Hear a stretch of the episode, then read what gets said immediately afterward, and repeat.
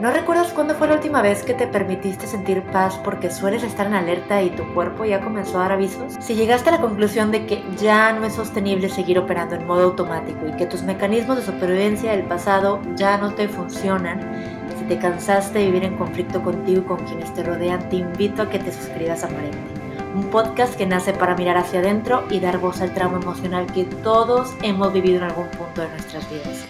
Soy Eugenia Rodríguez y cada par de semanas escucharás conversaciones con expertos que abordarán el trauma desde distintos enfoques y compartirán herramientas terapéuticas basadas en la conexión mente-cuerpo. También hablaré con personas que deseen compartir cómo fue que se dieron cuenta de sus heridas emocionales y qué les ha funcionado para comenzar a sanar. Para contenido del día a día, sígueme en Instagram y Facebook como marente.podcast. Comenzamos. Bienvenida Patricia, gracias por estar aquí. Antes de entrar de lleno a la conversación, platícanos sobre ti y tu trabajo. Bueno, pues soy Patricia, tengo 41 años. En, cuanto a mi profesión, pues yo estudié enfermería y me hice una especialidad que se llama enfermería de empresa y he sido enfermera del ámbito de salud laboral durante muchos años, creo que 15 o así, donde también, bueno, también, también estudié urgencias y también hice enfermería forense, pero básicamente he estado mucho, mucho tiempo de mi carrera acompañando a personas en el entorno laboral, haciendo vigilancia de la salud, prevención de riesgos laborales, atención primaria, atención de urgencias. Y, bueno, paralelamente a eso me fui formando en, psicoterapia, en diferentes modelos psicoterapéuticos, porque siempre me ha interesado mucho entender la salud desde un modo más integrado. Y, bueno, he acabado trabajando fuera de ese ámbito y tengo una consulta privada y ahora pues acompaño a las personas eh, a través de la psicoterapia. Soy mamá de un niño de casi 8 años que se llama Eric y que, y que es algo muy importante en mi vida porque creo que, que la maternidad tiene mucho que ver con lo que estoy haciendo ahora. De hecho, quiero preguntarte porque cuando al principio supe que tenías toda esta profesión en enfermería y todo, dije, bueno, ¿y qué fue lo que la llevó a entrar a, psicoterapia, ¿no? Porque me imagino que dentro de la psicoterapia son varios los enfoques que manejas.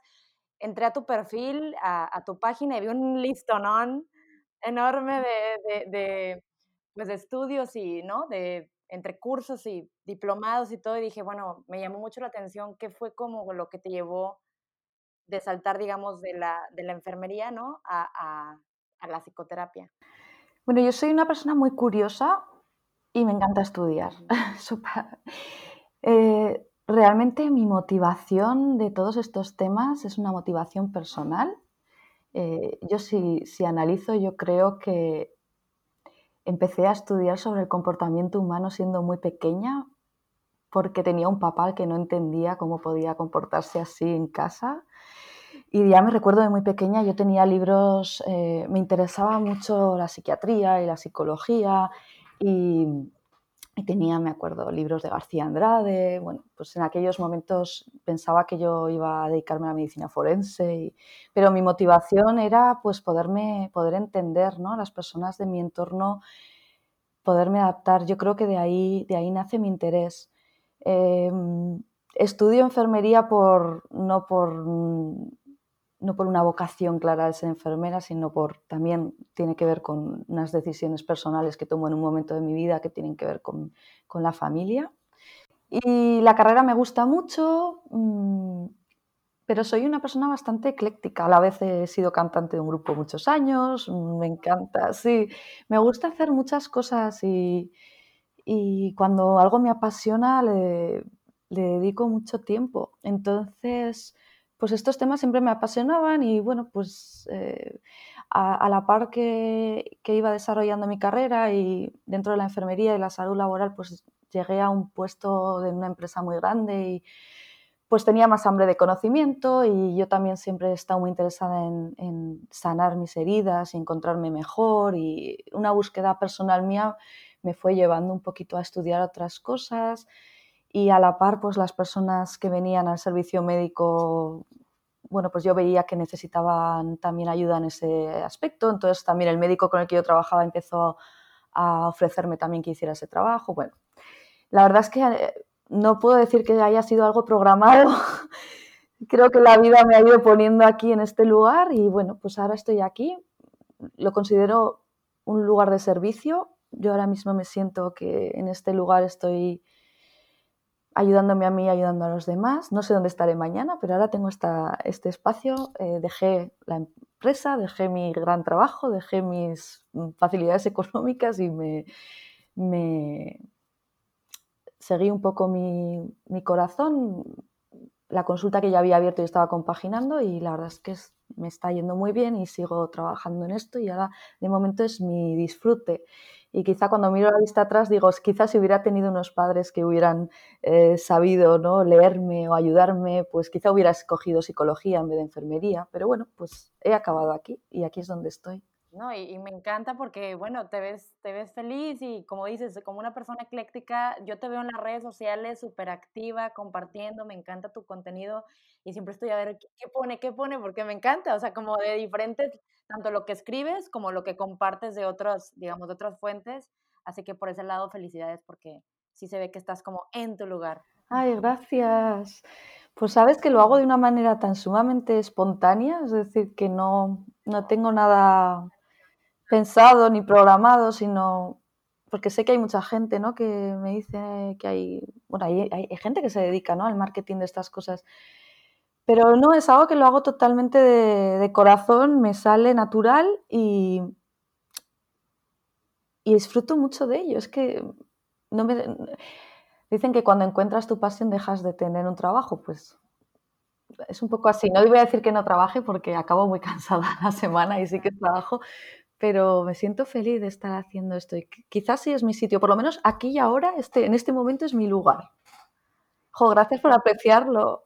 No, gracias a ti porque se siente, se nota y, y de aquí quiero pasar a un punto muy importante porque mencionabas mucho la parte de como tu, tu, gran motor ha sido, sobre todo en un inicio, pues la, la, parte personal, ¿no? De sanar tus propias heridas y como que una cosa te, va llevando a la otra, vas explorando, vas entendiendo y después pues eso mismo te hace querer ayudar a otros porque dices, mira, yo tengo las herramientas y quiero, que pues, si yo pude, tú también puedes, ¿no? Y digamos, en este sentido yo me siento un poco identificada, o muy identificada, perdón, porque pues realmente este proyecto nace porque pues yo no tengo todas las respuestas para empezar, las estoy descubriendo, pero ha sido un camino donde me he dado cuenta, pues he he recibido mucha información sobre el por qué reacciono, cómo reacciono, por qué me comportaba o me comporto a veces como me comporto, ¿no? Digamos, eh, comencé como a tener un, mayor entendimiento de, mis emociones, incluso de mis síntomas, porque todo fue,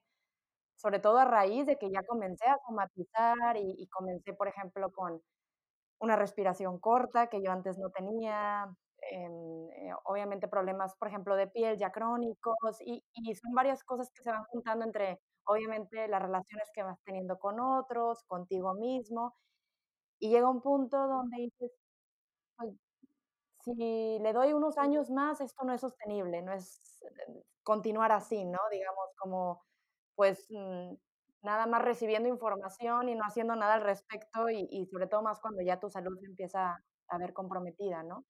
Y bueno, como yo te había comentado, yo crecí, yo soy hija única, yo crecí en un ambiente, por un lado, muy amoroso y por otro lado, muy caótico. A mi papá le diagnosticaron un trastorno bipolar después de como 19 años más o menos de, de, pues, de estar viviendo en casa y un poco de lo que mencionabas, a lo mejor no es, no es obviamente lo mismo a tu historia, pero mucho era como comprender el comportamiento errático, ¿no? De estas altas y bajas y de pronto siempre como estar a la expectativa de no saber qué va a pasar o no saber qué, cómo va a responder y mm, pues sí, estar a la expectativa, estar en alerta la mayor parte del tiempo. Y, bueno, por otro lado, digamos, era como, es como una, un lado muy curioso, porque por, o sea, por un lado estaba la sensación de alerta, ¿no? Y de estar como a la expectativa y qué va a pasar, y por otro lado había momentos como muy, muy amorosos, muy tranquilos, muy en calma, muy de, de pasar tiempo en familia, de andar vacacionando y de estar, digamos, yo fungí por mucho tiempo como, como la mediadora ¿no? entre mis padres y siento que pues, por un momento pude llegar a, más bien, asumir roles que en su momento, bueno, no me correspondían y ahora lo entiendo y decir, bueno, eh, estos padres hicieron lo mejor que pudieron con los recursos que tenían, ¿no? En su momento. Digamos, ya pasé por todo mi proceso, ¿no? De comenzar a entender y pasé del enojo a, a, a la tristeza y un montón de emociones que a veces yo ni siquiera sé cómo explicar.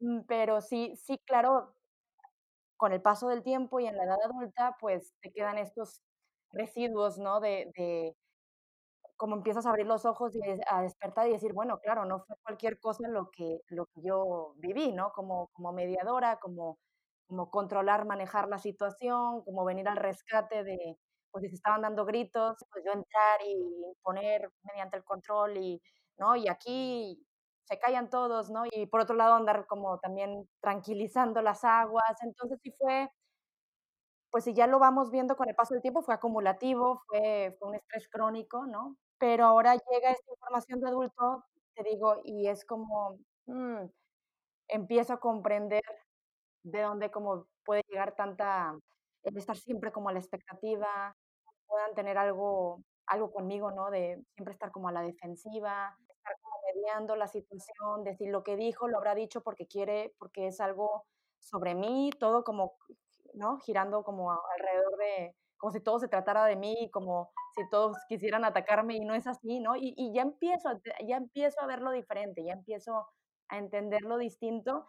De pronto cuando me siento que, que, estoy cayendo en estos como mecanismos de supervivencia del pasado, me cacho y digo, a ver, esto fue hace muchos años atrás, Eugenia, no está ocurriendo ahora.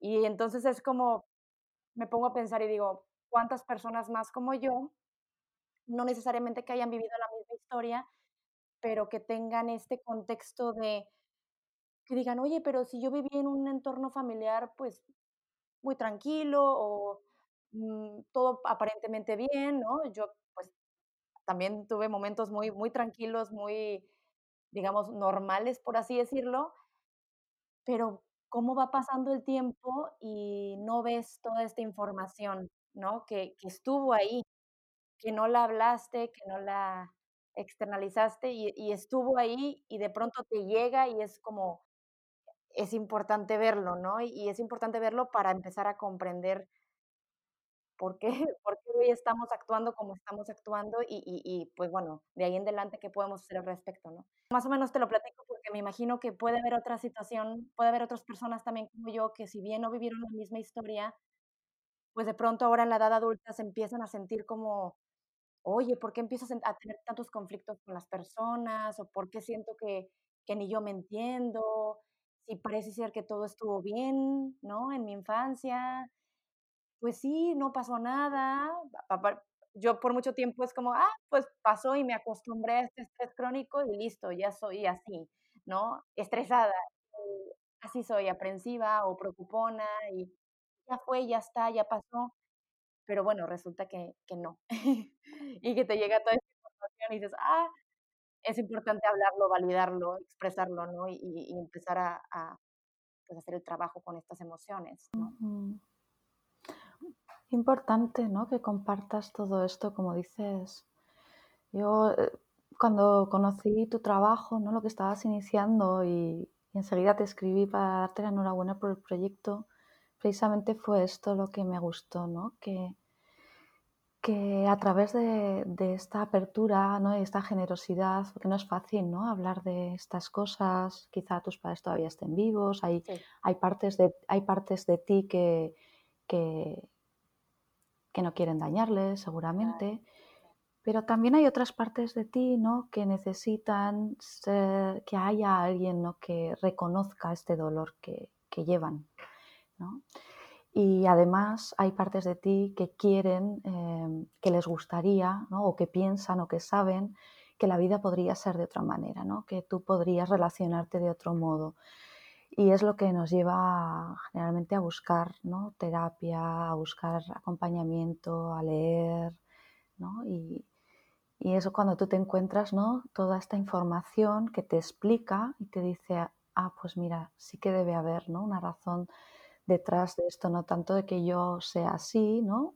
sino que yo me he construido de esta manera y además la buena noticia es que como mi cerebro es neuroplástico, como mi sistema nervioso también se puede reprogramar, pues yo puedo hacer cosas, eh, no que borren lo que pasó, pero sí que me ayuden a generar, digamos, una estructura cerebral nueva y me ayude a vivir el presente sin estar contaminándome constantemente de las reacciones que mi cuerpo trae de esta memoria emocional, ¿no? de tantas y tantas experiencias en las que fue necesario que yo estuviera eh, hipervigilante. Hipervigilante, exactamente. Que yo estuviera, que yo estuviera o que yo tuviera, digamos, partes controladoras, ¿no? que intentaran controlar a los demás para que dejaran de discutir o para lo que fuera. ¿no? Todo esto que yo tuve que desarrollar para mi supervivencia quizá ahora es precisamente lo que se está poniendo en mi camino pues para que yo pueda desarrollar unas relaciones amorosas y abiertas con la confianza que me gustaría, ¿no? Y, puede ser muy frustrante porque yo sé y quiero esto, pero mis reacciones, y ahí es donde eh, tenemos las pistas de que algo pasó, mis reacciones no encajan con lo que yo quiero, ¿no? Muchas veces decimos, yo suelo decir mucho en la consulta, cuando una reacción es muy grande, ante una situación más grande de lo que tú dirías que más o menos encaja, es que viene cargada de pasado. Y es una oportunidad, es una pista, ¿no? Y ahora tenemos modelos terapéuticos basados en la neurociencia, en la teoría de apego, en la teoría del trauma, que tienen una forma de trabajar muy específica y muy efectiva para poder eh, hacer algo que se llama reconsolidar la memoria, crear nuevas, nuevas memorias que tienen que ver con em, hacer nuevas redes neuronales, ¿no? activar diferentes neuronas en el cerebro ante la misma situación que genera una conexión diferente a la que hubo entonces.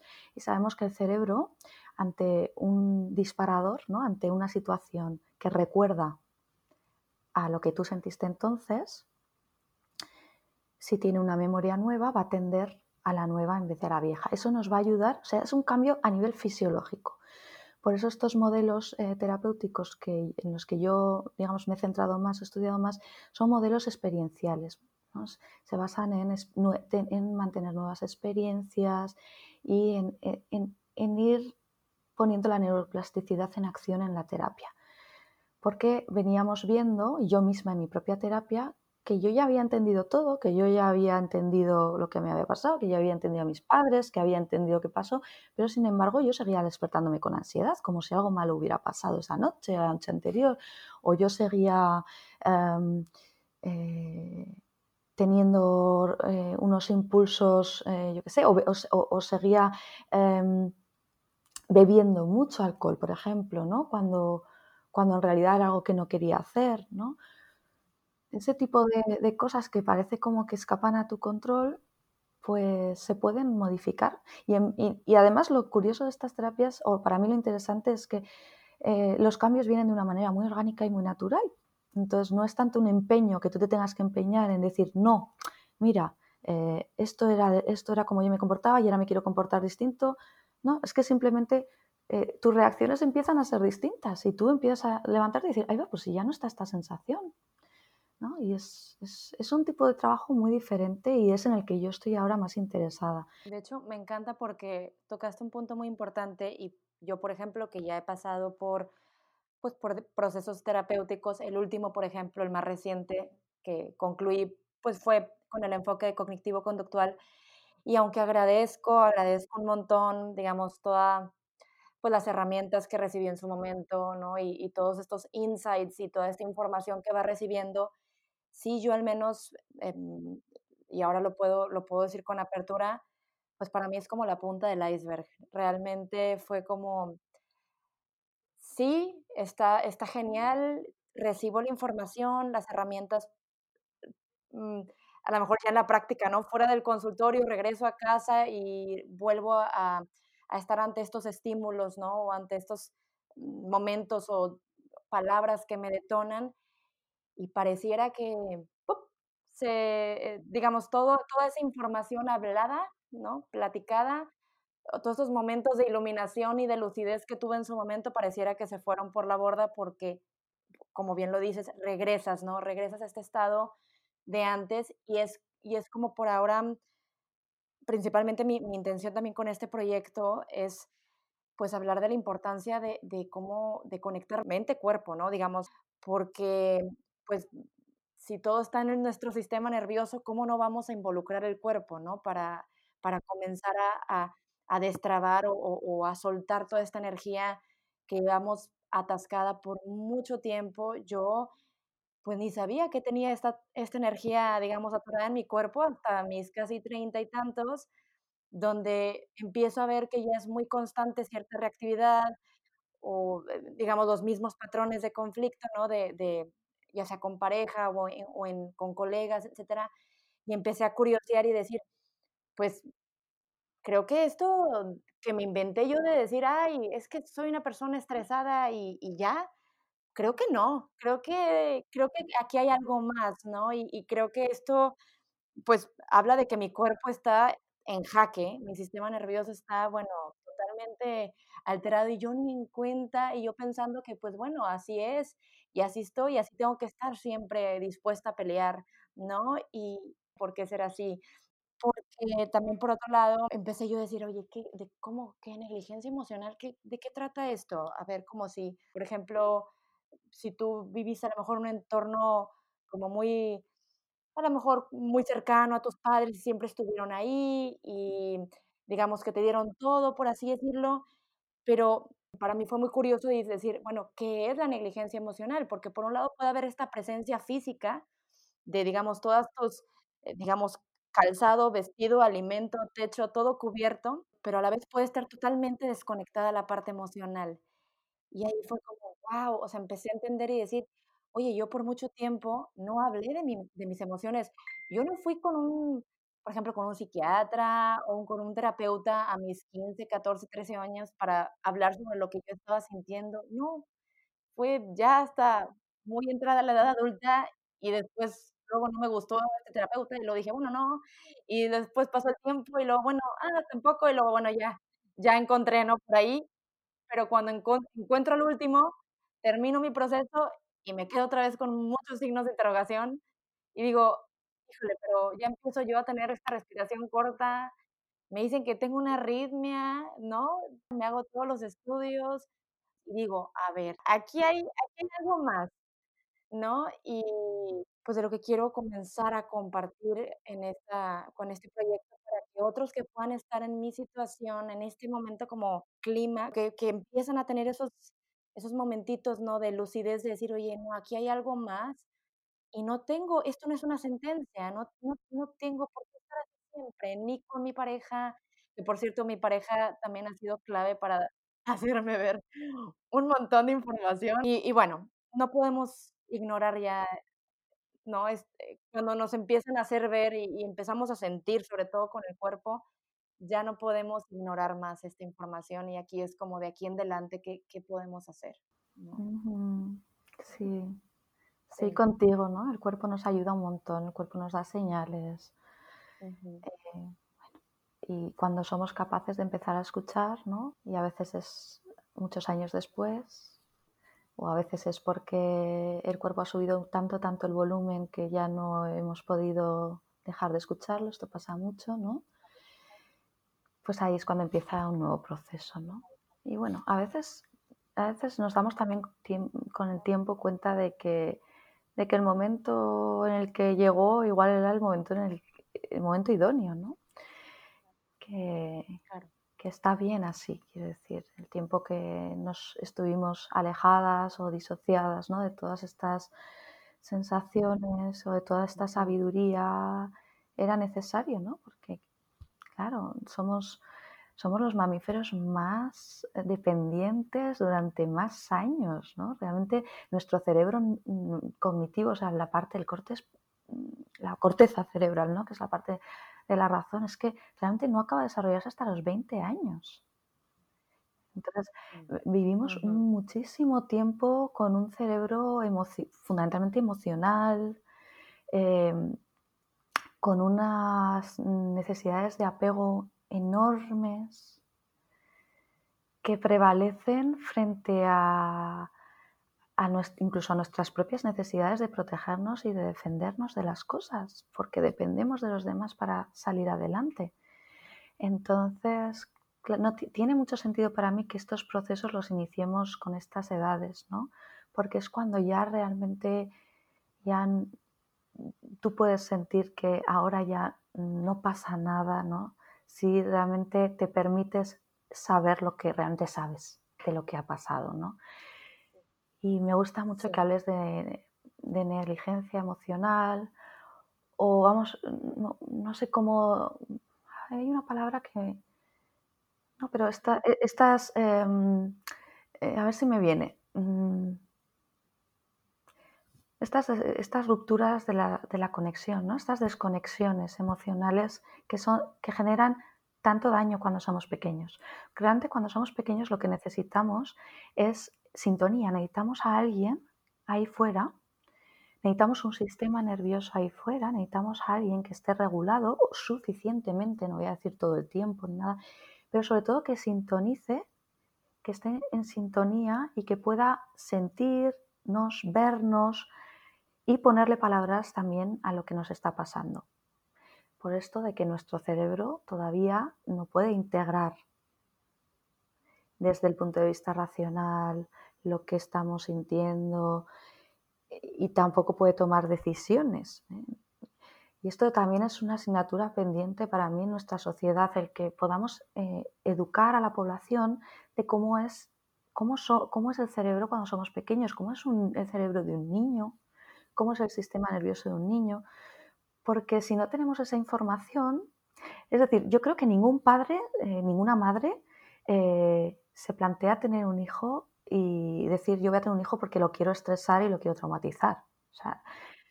sin embargo, es facilísimo hacerlo. Sin embargo, es, es, si no, es decir, si no sabes lo que tienes entre manos, ¿no? es muy fácil que lo hagas porque lo que tienes entre manos no se parece nada a ti, en nada, o sea, muy poquito. En apariencia por fuera sí, ¿no? Parece una personita en, tamaño pequeño, pero dentro no lo es. Todo dentro de sí mismo está en formación. Todo, todo se está formando a través de las experiencias. Las experiencias son, y esto lo sabemos ahora después de muchos estudios, que las experiencias son fundamentales en el desarrollo de nuestra salud emocional, física y mental.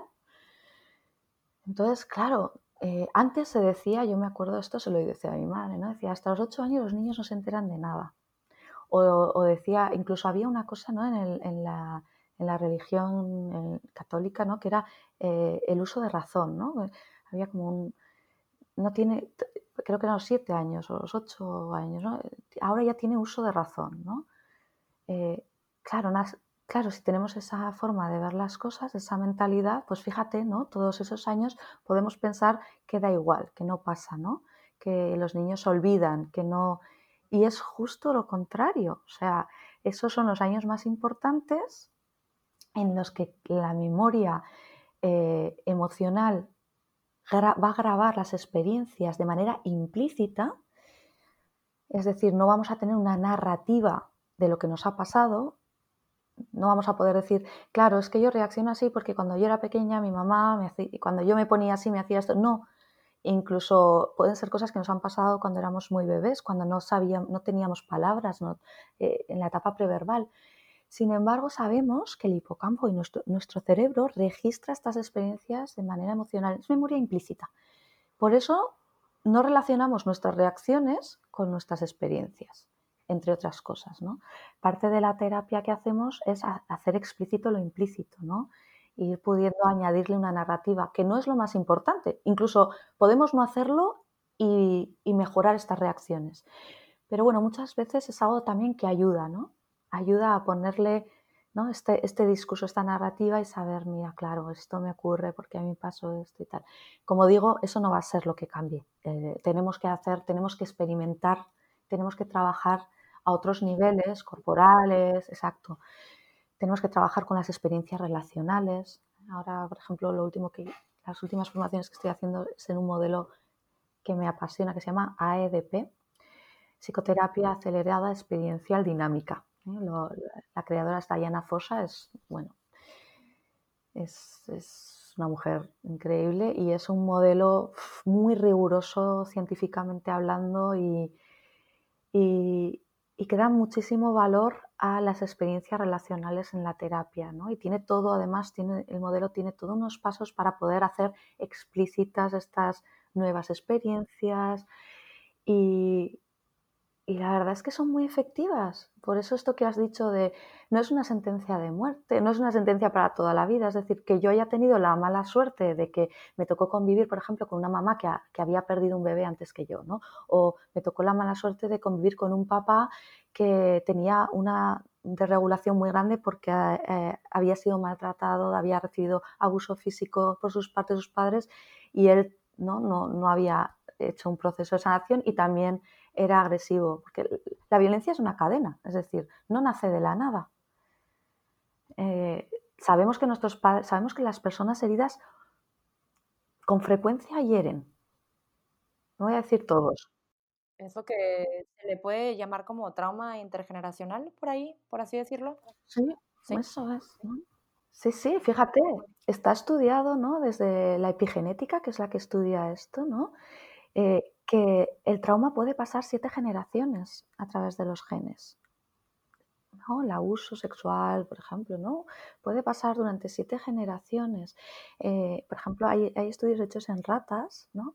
Eh, por ejemplo, ratas que tienen dificultad para, criar a sus crías, ¿no? para, para alimentarlas, ¿no? para maternarlas.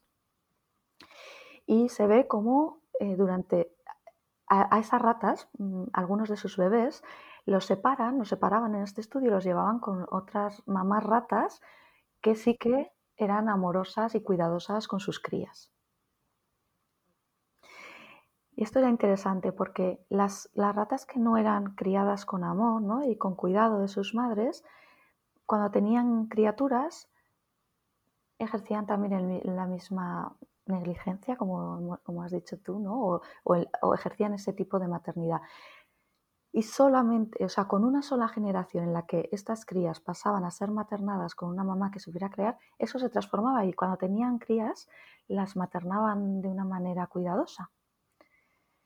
Eso también, ¿no? Ese, estudio para mí es muy importante porque muchas veces ¿no? Eh, podemos tener la idea de que esto es, ¿no? es algo con lo que yo tengo que que lidiar. O sea, es algo que, es algo que lleva, no, es que mi madre tenía migrañas, yo tengo migrañas, o a mí me duele la regla, y ta, ta, ta, ta. No, es que en una sola generación tú puedes afectar a todas las generaciones futuras. O sea, la persona que decide tomar riendas del trauma, ¿no? romper las cadenas de la violencia familiar, em, crear ¿no? una, nueva, una nueva manera de, de maternar de, o de, o de parentalizar a sus criaturas, no solo está sanándose a sí misma y sanando y dándole salud a su hijo, es que está alterando toda la cadena genética. Entonces, creo que toda esta información que tenemos estos últimos años nos pueden dar mucha esperanza y nos pueden dar mucho impulso para decir que merece la pena hacer este trabajo. Merece la pena. No es fácil, no es duro, no es mágico. Los procesos terapéuticos son abruptos, no tienen por qué ser desagradables, ni me encanta Janina Fischer, ¿no? que dice que la terapia tiene que, ser divertida, tiene que tener risa, tiene que poder tener, y yo, esta es una máxima en, en mi trabajo, no puede ser algo desagradable, tiene que ser algo agradable, tienes que estar cuidada. Eso es. Y a la vez también saber que no es una varita mágica y no, y no es que hago una sesión o tres sesiones con alguien y esto se cambia, ¿no? Esto es un trabajo que cuesta un tiempo, que a veces avanzas, a veces retrocedes, pero que es efectivo y que realmente genera un cambio y que estás haciendo algo que va a tener una repercusión tremenda en las generaciones futuras. O sea, estás haciendo algo importantísimo. Ahorita que hablabas de esta bueno, tiene un nombre un poco largo, no lo traigo aquí en la memoria, de AEDP. AEDP, sí. Por ese lado, o sea, es una de, uno de tus enfoques, digo, para nada más como mm, para quienes no tenemos nada de contexto de, de, pues de, este, de esta herramienta, por así decirlo, que nos platiques un poco cómo funciona. Mm, vale, yo ahora mismo es, utilizo como tres enfoques, tres modelos que los estoy integrando, ¿no? Uno es AEDP, que, bueno, es un modelo psicoterapéutico y como, como, todos los modelos psicoterapéuticos lo que buscan es darle una estructura a las sesiones de terapia. Entonces, bueno, pues aprendes ¿no? a chequear. Este es un modelo em, que es muy relacional, que integra el cuerpo y que lo que se enfoca mucho en algo que ellos llaman em, la parte transforma, la transformancia, es como esta, esta fuerza ¿no? de, ir a mejor que tenemos los seres humanos de manera innata. Eh, es como, eh, para, para, expresarlo de una manera igual no, no tan organizada y racional, sino que nuestro hemisferio derecho, que es el hemisferio más artístico, ¿no? lo, lo capte, es esta margarita que crece entre el cemento. ¿Sabes? ¿Mm? Es este destello de salud que hay allá donde parece que solo hay enfermedad. Bueno, pues esto, esto existe en, en las personas con más trauma, con más problemas, siempre hay, ¿no? pequeños destellos de salud, de búsqueda, de, de, deseo de estar mejor, ¿no? Y, es, y, lo que el AEDP hace muy bien es expandir esto, ¿no? Eh, sabemos a través de los estudios neurocientíficos sabemos que cuando nos centramos en las experiencias negativas, cuando nuestro cerebro se, se centra en experiencias negativas, se produce una contracción corporal incluso, y cuando nos centramos en experiencias positivas se produce una expansión. Bueno, entonces trabajamos mucho con esto, ¿no? Con ser los terapeutas de ADP somos como detectores de, estas transformaciones. No estamos centrados en la psicopatología ni en el problema tanto como en las cosas que, están, que sí que están ahí, que están saludables. Vamos a expandirlas y desde esta expansión vamos a poder ir a los lugares donde hay dificultad. Esta es una de las cosas que me encanta de AEDP. Todos los modelos que yo utilizo son no patologizantes, es decir, no, no están orientados a etiquetar ni, ni buscar el diagnóstico, sino todo lo contrario. Utilizo también otro modelo que ahora además está en mucho auge y, está expandiéndose más allá de la psicoterapia, que se llama Internal Family ah, System. Sí, lo estaba, lo estaba revisando ayer. Sí. IFS, IFS en inglés, que se ha hecho muy popular porque, y yo lo conocí aquí, pues eh, sale mencionado en, un libro muy importante sobre trauma, que es El cuerpo lleva la cuenta, ah, de Bessel, de que este hombre pues eh, creó o formó, digamos, el equipo de la primera em, clínica especializada en trauma en Massachusetts, creo que es, y, formó todo un equipo de, donde han salido todos estos modelos psicoterapéuticos eh, orientados al cuerpo, como por ejemplo la terapia sensoriomotriz de Pathogen, que también estoy formada, eh, Janina Fischer y su hace un modelo que integra IFS con sensoriomotriz. Yo hice la formación con ella en trauma complejo y disociación. Y IFS, ¿no? IFS es un modelo eh, para trabajar con el trauma que es súper efectivo y, creativo y a mí me encanta. Y la premisa es que nuestra mente es múltiple, es decir, todos tenemos diferentes, en IFS llamamos partes, podríamos llamar personalidades, ¿no? diferentes aspectos de nosotros mismos. Y esto además es, es, muy fácil de ver, ¿no? porque es muy fácil identificarnos con, por ejemplo, no, no sé, una parte de mí, ¿no? esto, esto decimos muy, muy habitualmente, ¿no? Ay, por un lado mm, estoy muy contenta en este trabajo, pero por otro me encantaría estar... Por una parte esto, por una parte lo otro. Eso es. Pues este, este lenguaje coloquial que usamos tiene que ver con esto, con que ¿no? tenemos diferentes maneras de enfrentarnos a las cosas, diferentes partes de nosotros, ¿no? Y este modelo tiene toda una estructura para trabajar con estas subpersonalidades. ¿no? Eh, desde este modelo lo que pensamos es que partes, hay partes de nosotros que llevan la vulnerabilidad, ¿no? que, cargan con las heridas de las experiencias que hemos vivido que nos dañaron, y hay otras partes que se han organizado para que no nos volvamos a sentir así. ¿no? Mm. Intentan igual controlar la realidad para que no volvamos a sentir aquello, o cuando ya nos empezamos a sentir así, pues intentan o bien distraernos o bien eh, adormecer esta sensación. Entonces, bueno, llaman protectores, directivos, bomberos, y tiene todo como una forma de trabajar con esto eh, que tiene que ver con, igual que en AEDP, ¿no? con expandir esto que no es una parte que también los seres humanos tenemos, que son unas cualidades innatas, ¿no?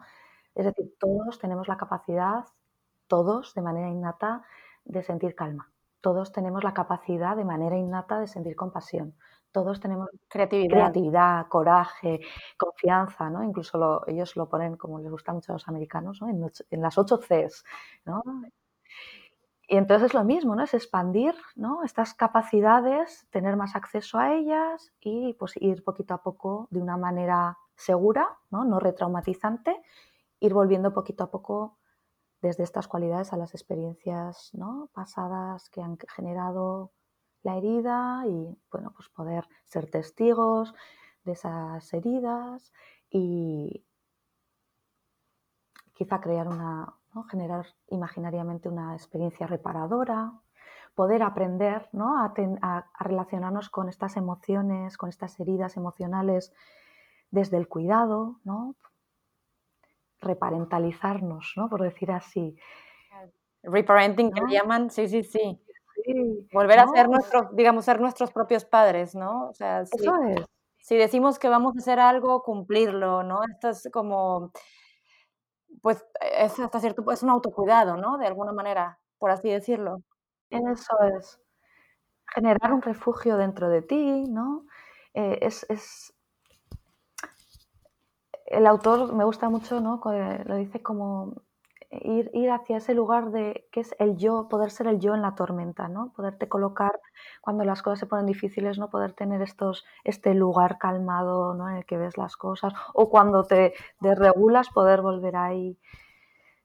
Bueno, y también utilizo eh, mucho, la, aplico ¿no? a terapia la, la, teoría polivagal, que, es, que ya sé que hiciste una entrevista sobre esto, y que tiene que ver con poder ayudarnos ¿no? a, a reconocer nuestros estados del sistema nervioso autónomo y también reprogramar un poquito este sistema nervioso a través de las experiencias que vamos teniendo en la terapia y de las cosas que aprendemos a hacer fuera de terapia que vemos que nos ayudan y pues tener como un mapa y poder tener conciencia de nuestros estados interiores. Y bueno, pues son más o menos estas cosas, más muchas otras que aprendí antes, pero ahora mismo digamos que estos son como mis enfoques favoritos, los que utilizo para poquito a poco devolverle a la persona em, la capacidad de estar en su presente de una manera plena ¿no? y con la sensación de liderazgo personal, no de que la vida y las cosas eh, le arrastran y le superan, sino que pueda eh, tener este liderazgo personal compasivo y cariñoso con sus propias heridas y consigo mismo, que le ayude a quererse y a poder querer mejor a los demás. ¿no? Por ejemplo, Patricia, ahora, si hay alguien que en estos momentos se pueda como sentir, independientemente de la pandemia, con o sin pandemia, mm, pero que ya es algo que ya sea se haya agudizado o, o simplemente es algo que ya viene de, pues sí, de mucho tiempo, que empiece a sentir que, por ejemplo, se le dificulta estar en calma, ¿no? Que ahí está como,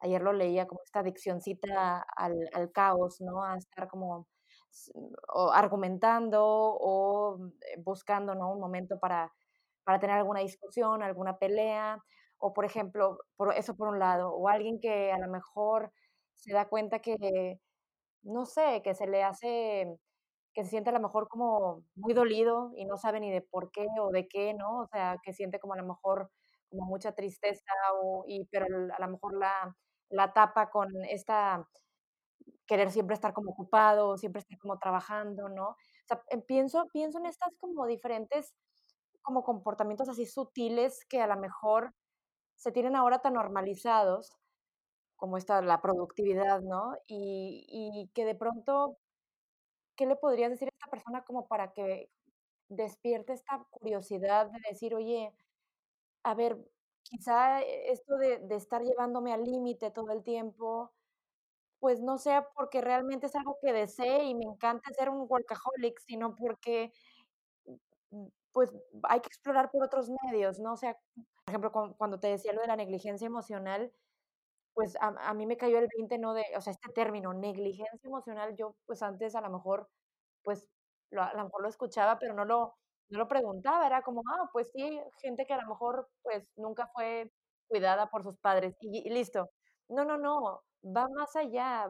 Pudiste haber sido muy cuidado, pero a lo mejor estas emociones nunca se hablaron y hoy en día te pesa horrible que nadie que alguien te escuche, que alguien no te que alguien te interrumpa, perdón, o te pesa horrores que sentir que no te que alguien no te entendió. Por ejemplo, a mí me pasa esta parte de que me hayan malinterpretado, o sea, que me que me que entiendan al revés la información. No sé, son son varias cositas por ahí que ahora como adultos nos empiezan a pesar mucho. ¿Cómo podemos comenzar a a explorar ahí un poco más allá y y qué hacer cuando empecemos a tener esta información para no quedarnos nada más ahí con, pues es que soy muy corajudo o soy muy nervioso? Bueno, eh, las que dicen estas cosas son nuestras partes protectoras, ¿no? Y, y esas partes protectoras, su trabajo es mantenernos alejados de nuestra vulnerabilidad y que no estemos en contacto con ella. Entonces, estas partes pueden ser muy duras, ¿no? Y, y no, no quieren que miremos ahí ni que veamos nada de esto, ¿no? Eh, y no suele funcionar bien eh, intentar convencerlas ni controlarlas. En mi experiencia profesional, eh, las personas eh, se abren, eh, o sea, desarrollan esa curiosidad cuando encuentran un entorno seguro, encuentran una persona segura que de verdad si ellos sientan que realmente ahí no hay, no hay juicio, hay, hay cariño, hay comprensión. Y entonces estas, estas cualidades salen de manera natural, no, no, hay que, no hay nada que yo les tenga que decir, sino que la curiosidad emerge. Mientras, claro, hay muy pocos entornos seguros. Vivimos en sociedades, es que quizá esto que voy a decir es difícil, pero es que es muy difícil que nadie haya sido acompañado de niño como necesitaba en, nuestras culturas, por cómo, por, por, por de dónde venimos, por cómo ha sido la vida, por cómo estamos organizados, por porque, porque venimos de tiempos de mucha supervivencia, por las propias ideas culturales que hay acerca de, la infancia. Entonces, eh, quiero decir, ya es que socialmente eh, vivimos en una sociedad en la que nos estamos relacionando con protectores todo el rato, con partes protectoras de otras personas, eh, la vulnerabilidad normalmente no se muestra, ¿no? Normalmente nosotros nos eh, nos estamos continuamente protegiendo para que, ¿no? inconscientemente, para que nadie descubra ¿no? lo inseguros que nos sentimos, lo solos que nos sentimos. Eh, y la sociedad, la gente y cómo nos relacionamos no facilita mucho que estos protectores se relajen ¿no? y nos dejen mirar ahí y sanar ¿no? esta inseguridad o, o no sanarla o simplemente reconocerla y poderla compartir, ¿no? Porque tenemos mucho miedo a ser dañados. Porque tenemos mucho miedo a volver a ser dañados, como muchas veces hemos sido pequeños, ¿no? Estos mensajes de llorar es de niñas, eh, eh, sé un hombre, mm, estos mensajes van más allá de tu propia familia, son cultura, y los hemos escuchado todos, incluso los que hemos tenido o los que han tenido padres súper amorosos, han estado inmersos en esta cultura que es fóbica a la vulnerabilidad, es fóbica a las emociones intensas. ¿no? Enseguida, cuando alguien llora, enseguida queremos consolarlos y que pare. Entonces, lo tenemos difícil, lo tenemos muy difícil. ¿Qué le diría? Mira, normalmente la gente abre los ojos cuando realmente algo se rompe en su vida. Es el momento en el que es como que o bien por una enfermedad, o bien por una relación que se rompe, o bien por sí, un toque de atención muy grande ¿no? de la vida. Entonces, mucha gente tomamos conciencia ahí. Otras veces es por una maternidad, ¿no? A mí, yo creo que la maternidad me abrió muchísimo en mi nivel de conciencia otras veces es por influencia de personas que tenemos cerca. Pero realmente donde, donde vamos a poder hacer ese trabajo, donde vamos a poder o donde se va a poder despertar esta curiosidad, ¿no? Y se van a poder relajar estas defensas y decir, ¡Ah! a ver si a mí me ha pasado algo de esto. Va a ser cuando nos encontramos en un entorno totalmente seguro. Cuando nos encontramos con alguien con el que nuestro sistema nervioso se relaja y se pone en calma, porque entonces esto emerge de manera natural y no hay que hacer esfuerzo, simplemente el cuerpo quiere sanar. Es que la persona quiere estar mejor, es que está ahí, está ahí, al alcance de la mano.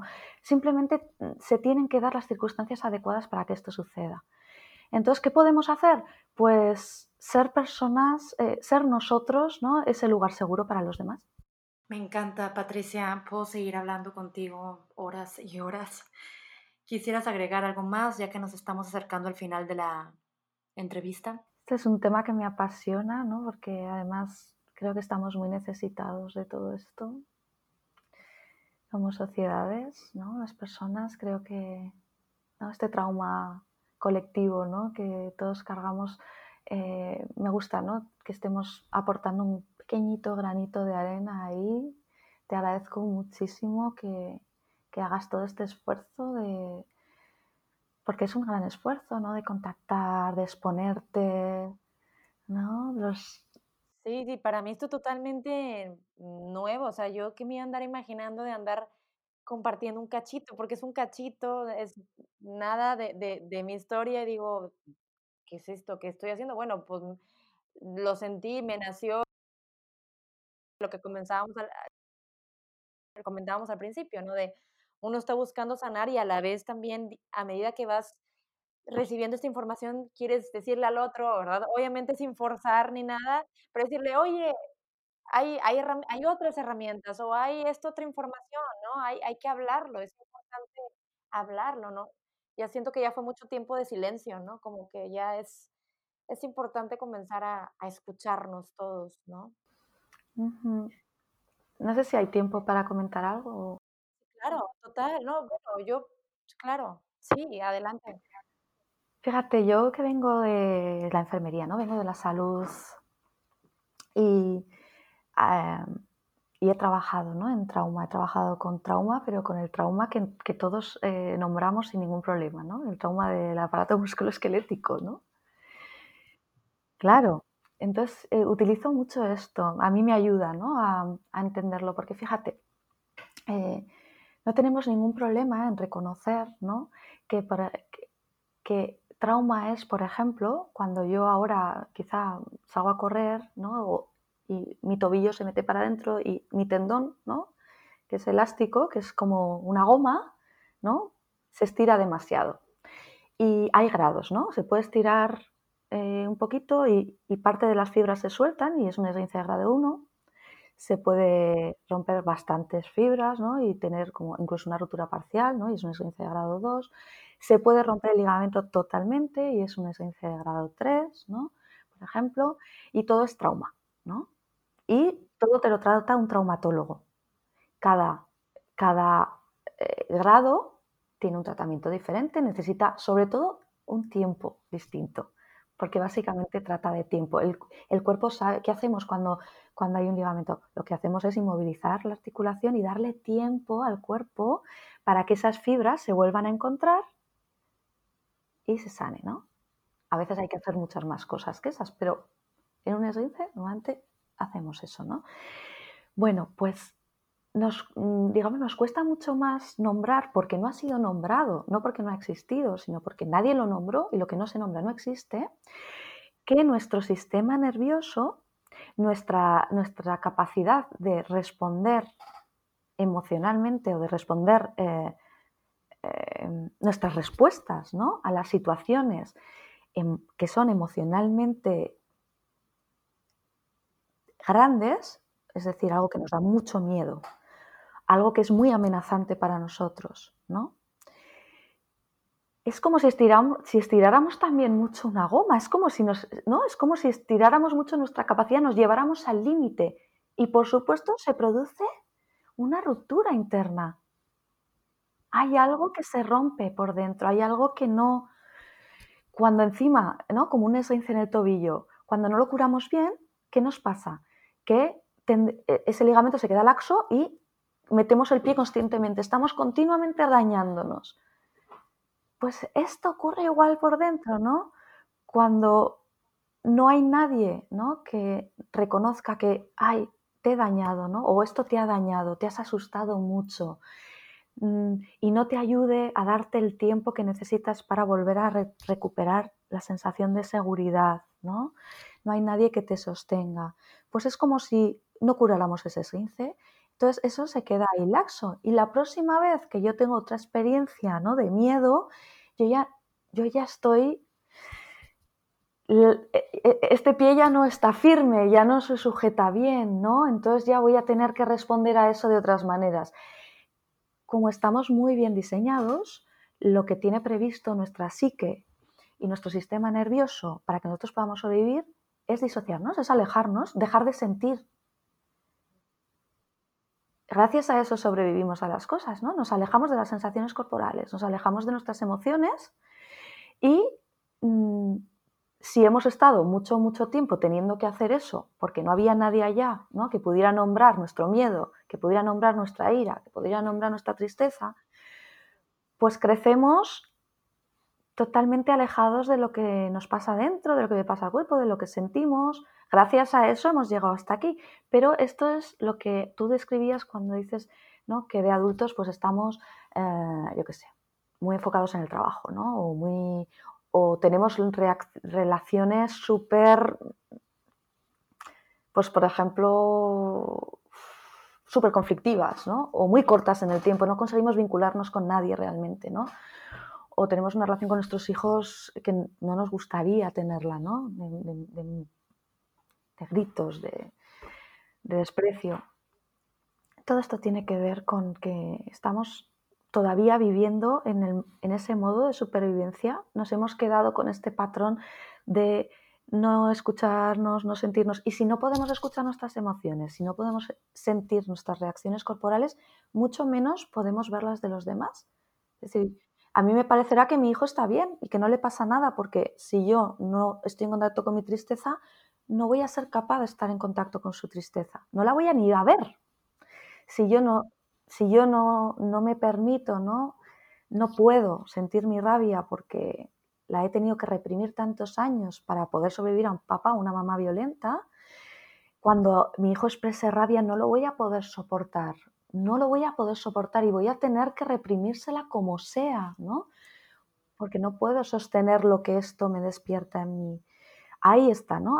Ahí están las, ahí están las señales. Ahí va. Ah, pues mira, igual algo me pasa a mí conmigo. Fíjate, me venía que una de las cosas clásicas, ¿no? Por ejemplo, en, chicas, ¿no? Es eh, el elegir siempre un tipo de, tío, ¿no? El tener unas relaciones, unos novios, eh, ¿no? Con los que, o que siempre me acaban dejando, o que siempre, todas estas, todas estas cosas, cuando se repiten, ¿no? Ay, pues algo hay ahí, algo hay ahí que igual podemos explorar, ¿no?